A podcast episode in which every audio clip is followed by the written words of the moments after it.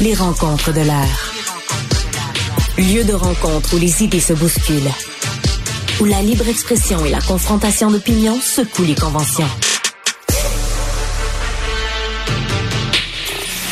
Des rencontres où la discussion procure des solutions. Des rencontres où la diversité de positions enrichit la compréhension.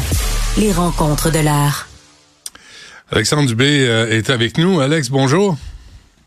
Salut Benoît. Bonjour. Euh, euh, c'est drôle, hein, l'itinérance, là, on, on en parle par bout. Tu sais, c'est comme l'actualité, hein. Tu, ça fait assez longtemps que t'en fais. Là, là, on parle d'itinérance. Là, c'est intense. Puis on veut faire des entrevues, puis on veut parler au ministre, puis on veut parler à tout le monde, puis on se dit, si on finit par en parler, ça va se régler. Puis là, on arrête d'en parler dans les médias. Mais le problème persiste. L'actualité, c'est une roue qui tourne vite. Hein? Puis le cycle de vie, en guillemets, des nouvelles est de plus en plus court. Tu, sais, tu t'aperçois pratiquement dans l'actualité une nouvelle qui a plus de 12 heures, c'est pratiquement rendu une, vieille nouvelle. Or, quand une situation fait plus la manchette, ça veut pas dire que c'est la fin de la détresse des gens qui font la nouvelle. Puis l'itinérance, ben on est face à ce phénomène-là. J'écoutais avec attention ton entretien avec James Hughes. Honnêtement, je vais te le dire, une chance qu'il y a des gens comme lui, une chance qu'il y a des hein. gens comme des hommes, des femmes, euh, de la mission Old Brewery, euh, qui travaillent avec cette clientèle-là, nos plus poqués de la société. Puis moi, je suis toujours attristé de voir à quel point on abandonne souvent les plus vulnérables. Tu euh, quand tu regardes le portrait de la situation de l'itinérance au Québec, ben d'un, ça a beaucoup augmenté, mais euh, le visage de l'itinérance a changé. On a beaucoup de, nos aînés, des personnes de 65, 70 ans, 75 ans qui ont travaillé. À cause d'une ou deux bad luck, se retrouvent à la rue. Tu as soulevé la, question des, euh, des vétérans. Ça aussi, c'est un grand drame. Je dis, nos soldats euh, qui, ont, qui se sont sacrifiés pour nous, qui ont vu des choses horribles, euh, dans, dans, toutes sortes de situations de guerre. Et, ou, juste ces ben, incendies l'été passé, là, c'est des soldats qui sont venus aider c'est pas juste non plus dans les tranchées à tirer sur l'ennemi. C'est c'est pas tu sais ils, sont utiles à plusieurs euh, pour plusieurs raisons. Puis j'ai l'impression qu'on les abandonne à leur sort. Oui, ça je suis d'accord avec toi. Puis tu sais, on trouve de l'argent là, on trouve le 870 millions là, pour nous annoncer un nouveau toit sur le stade. Là. Puis là trouver de l'argent pour les itinérants, ça a donc bien l'air compliqué. Là. Puis à chaque fois, il faut mettre de la pression, puis on en donne un petit peu, puis on en donne un petit peu. Alors que c'est un phénomène qui est tellement grandissant. Il me semble que quand on veut être à la hauteur comme société, ben il faut s'occuper des plus, tu sais, des plus démunis, des ceux qui sont là les plus poqués de notre société. T'as parlé, tu sais, moi il y a un mot que tu as utilisé que j'ai beaucoup aimé, tu sais, de la dignité. Hmm.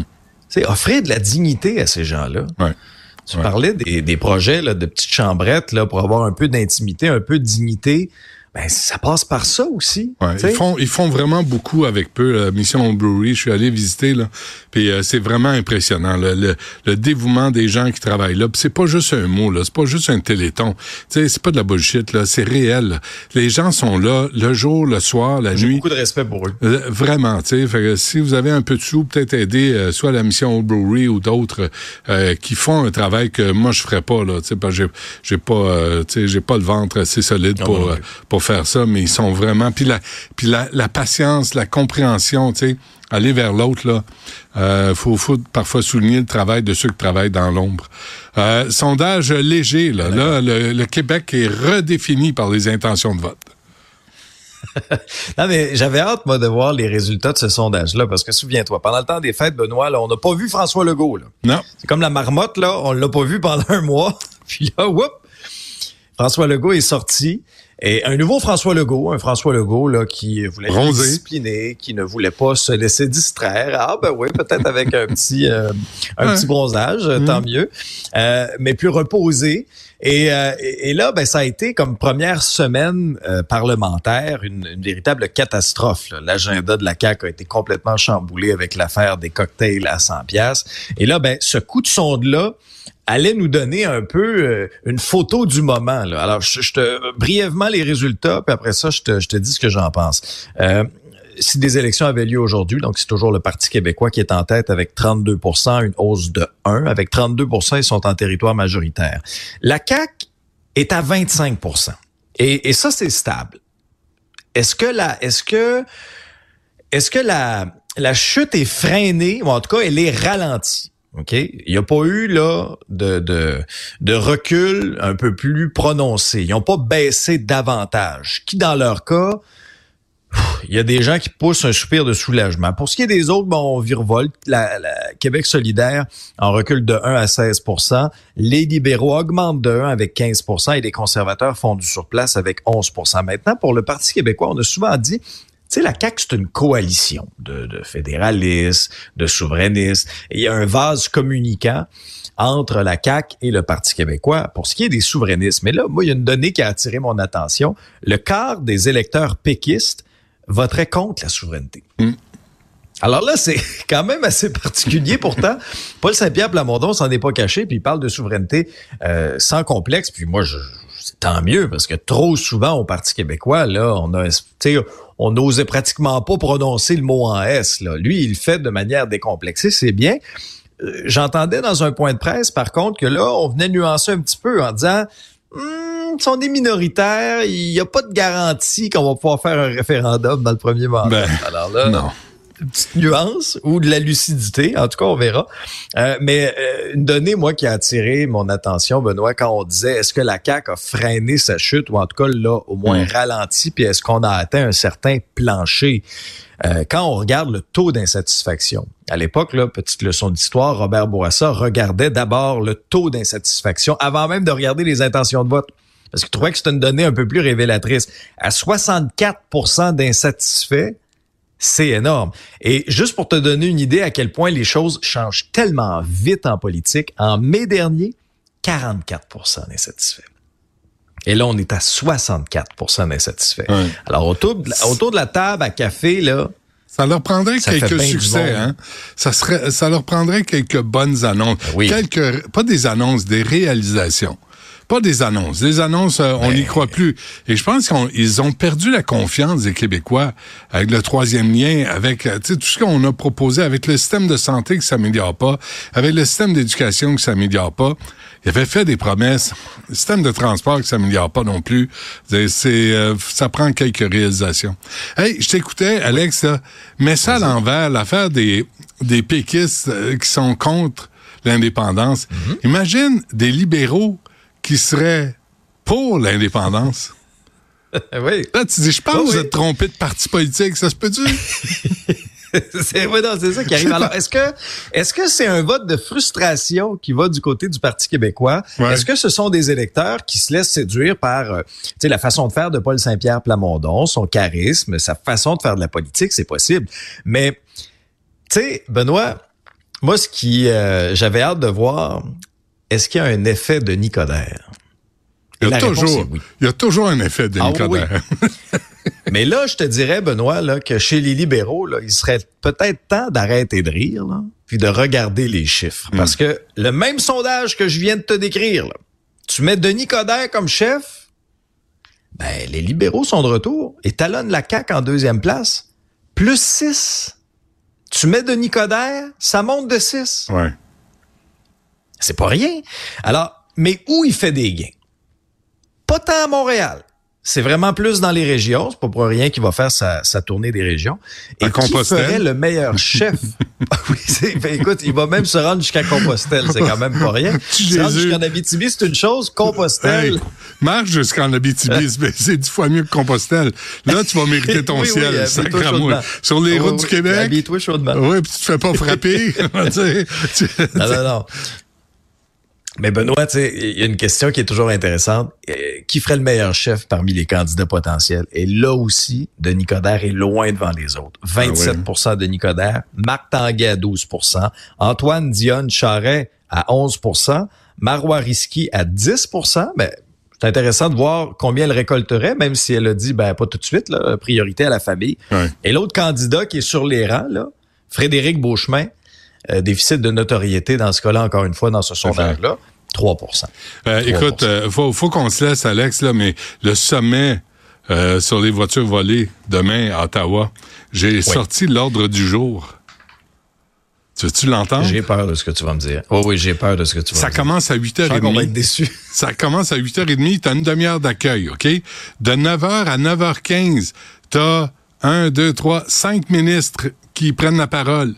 De 9h15 à 9h45, tableau régional, tour de table dirigé. Toi, euh, toi, puis toi, puis toi. Mais t'as 30 minutes à la gang. 9h45 à 10h, mise en contexte. Le commerce national et transnational des véhicules volés. T'as 15 minutes là-dessus. Une heure sur reconnaître et corriger les lacunes. 11h à 11h15, juste une heure. Et c'est fou, là. 11h, 11h15, pause matinale, temps de faire un petit pipi. 11h15 à 11h30, 15 minutes.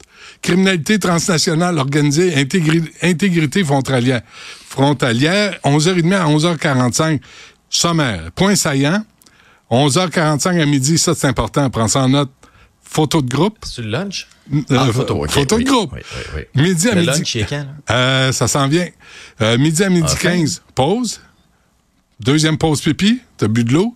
Euh, midi et demi, point de presse. Midi à, midi à une heure, dîner réseautage. Puis toi, comment ça va euh, en Ontario? Ah, ben, c'est comme pas mal au Québec. Ça se vole pas. Écoute, 13h à 13h45, la prévention, une plénière. 13h45 à 14h, pause de l'après-midi, troisième pipi. 14h à 14h45, deuxième plénière, l'application de la loi. 14h45 à 15h, clôture. 15 heures. C'est tout? Bye Ben voyons donc. Tu niaises-tu? Es-tu sérieux? Ouais. C'est l'ordre du jour officiel du sommet. Tu dis, qu'est-ce qu'ils vont sacrer? des pauses pipi? Et rajouter un peu de contenu? Non, mais c'est moi, j'ai hâte de voir. Euh, mes, attentes sont, demain, euh, demain, sont, sont, plutôt euh, modérées. J'appuie, j'appuie l'idée d'Alexandre Dubé. Est-ce qu'on peut scraper une pause pipi puis ben, se dire qu'il faudrait peut-être dealer avec la criminalité? Chaque minute compte, mais tu sais, j'ai hâte de voir jusqu'à quel point on va réussir à faire sortir des solutions de ce sommet-là. Une chose est sûre, l'heure est grave. Tu as certainement vu là, les images de caméras de surveillance dans un concessionnaire du quartier Sainte-Rose à Laval. C'est le topo d'Yves Poirier à TVA. Si vous l'avez pas vu, là, allez voir ça sur le tvanouvelle.ca, sur nos plateformes. OK?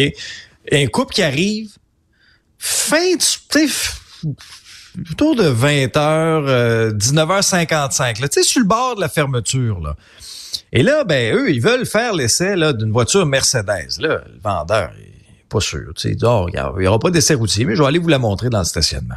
La suite, là, j'en reviens pas, j'en croyais pas mes yeux, Benoît.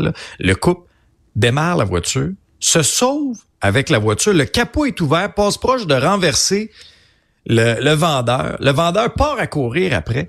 Les, les, les, les vols sont de plus en plus violents. Et là, ben, t'as aujourd'hui, il y a eu une sortie aussi des contrôleurs routiers qui se disent, écoutez, là, il va falloir nous armer. Nous, on n'est pas équipés pour ça, là. On intercepte, je sais pas moi, des espèces de, de pick-up qui tirent des, euh, des remorques de véhicules ou des, des petits camions qui tirent des remorques avec un conteneur, par exemple. On sait pas qui on arrête. On n'est pas armé. Alors, euh, euh, moi, je suis là, j'en reviens pas à quel point, à quel point ce phénomène-là, puis ça, c'est sans compter, Benoît, dans la presse, ça c'était fascinant, c'est rendu que là, les véhicules volés qu'on retrouve, parce que des fois, il y a comme des espèces d'escales à certains, à certains endroits avant de se retrouver en Afrique ou au Moyen-Orient. C'est le cas euh, du port d'Anvers en mmh. Belgique. Là, à un moment donné, on ouvre des conteneurs, la police, la police ouvre des conteneurs, puis là, la presse nous racontait que là, bon, souvent on les met en encan parce que les assureurs, par exemple, moi je me fais voler mon véhicule, je le déclare à l'assurance, ils m'ont remboursé. À un moment donné, whoop, ils ouvrent un conteneur en Belgique, ils, retrouvent mon camion. Mais souvent c'est plus compliqué pour les assureurs de leur faire venir au Canada. Alors ils mettent en encan. Fait que là tu as des véhicules du Québec avec des collants d'un de, de, concessionnaire de Montréal, de Gatineau, peu importe, qui sont mis en encan en Belgique. Tu sais, on est rendu là. C'est un phénomène, là. C'est tellement rendu problématique. Puis moi, je trouve celui qui a fait la meilleure sortie par rapport à ça, c'est Pierre Poliev qui dit, regarde, on va couper d'un consultant, là, qui coûte des millions, on était à 100 euh, quelques millions, puis avec l'argent qu'on va sauver, ben on va acheter des scanners, puis surtout on va mettre du personnel, parce que ça c'était une des lacunes, hein, mise au jour par GIE puis le bureau d'enquête. Tu sais, la quantité insuffisante de personnel au niveau des services frontaliers attitrés, au conteneur, attitrés exactement à ça, à la surveillance des conteneurs. Lui, il dit on va en mettre soit les 15 à travers le Canada dans les quatre principaux ports, dont une trentaine à Montréal. On veut s'attaquer à ça. Celui qui a, qui a les meilleures solutions cette semaine, jusqu'à maintenant, c'est Pierre Poilievre. Qu'est-ce qui va sortir de ce sommet-là demain avec l'ordre du jour que tu, viens de, que tu viens de me donner? J'ai l'impression que je vais rester sur ma faim, mais au moins j'aurai la vessie bien vidée. Au moins, ce sera ça. On, se reparle demain, Alex. pas, pas de commentaires sur ta vessie. Ça va bien. Non, non, non.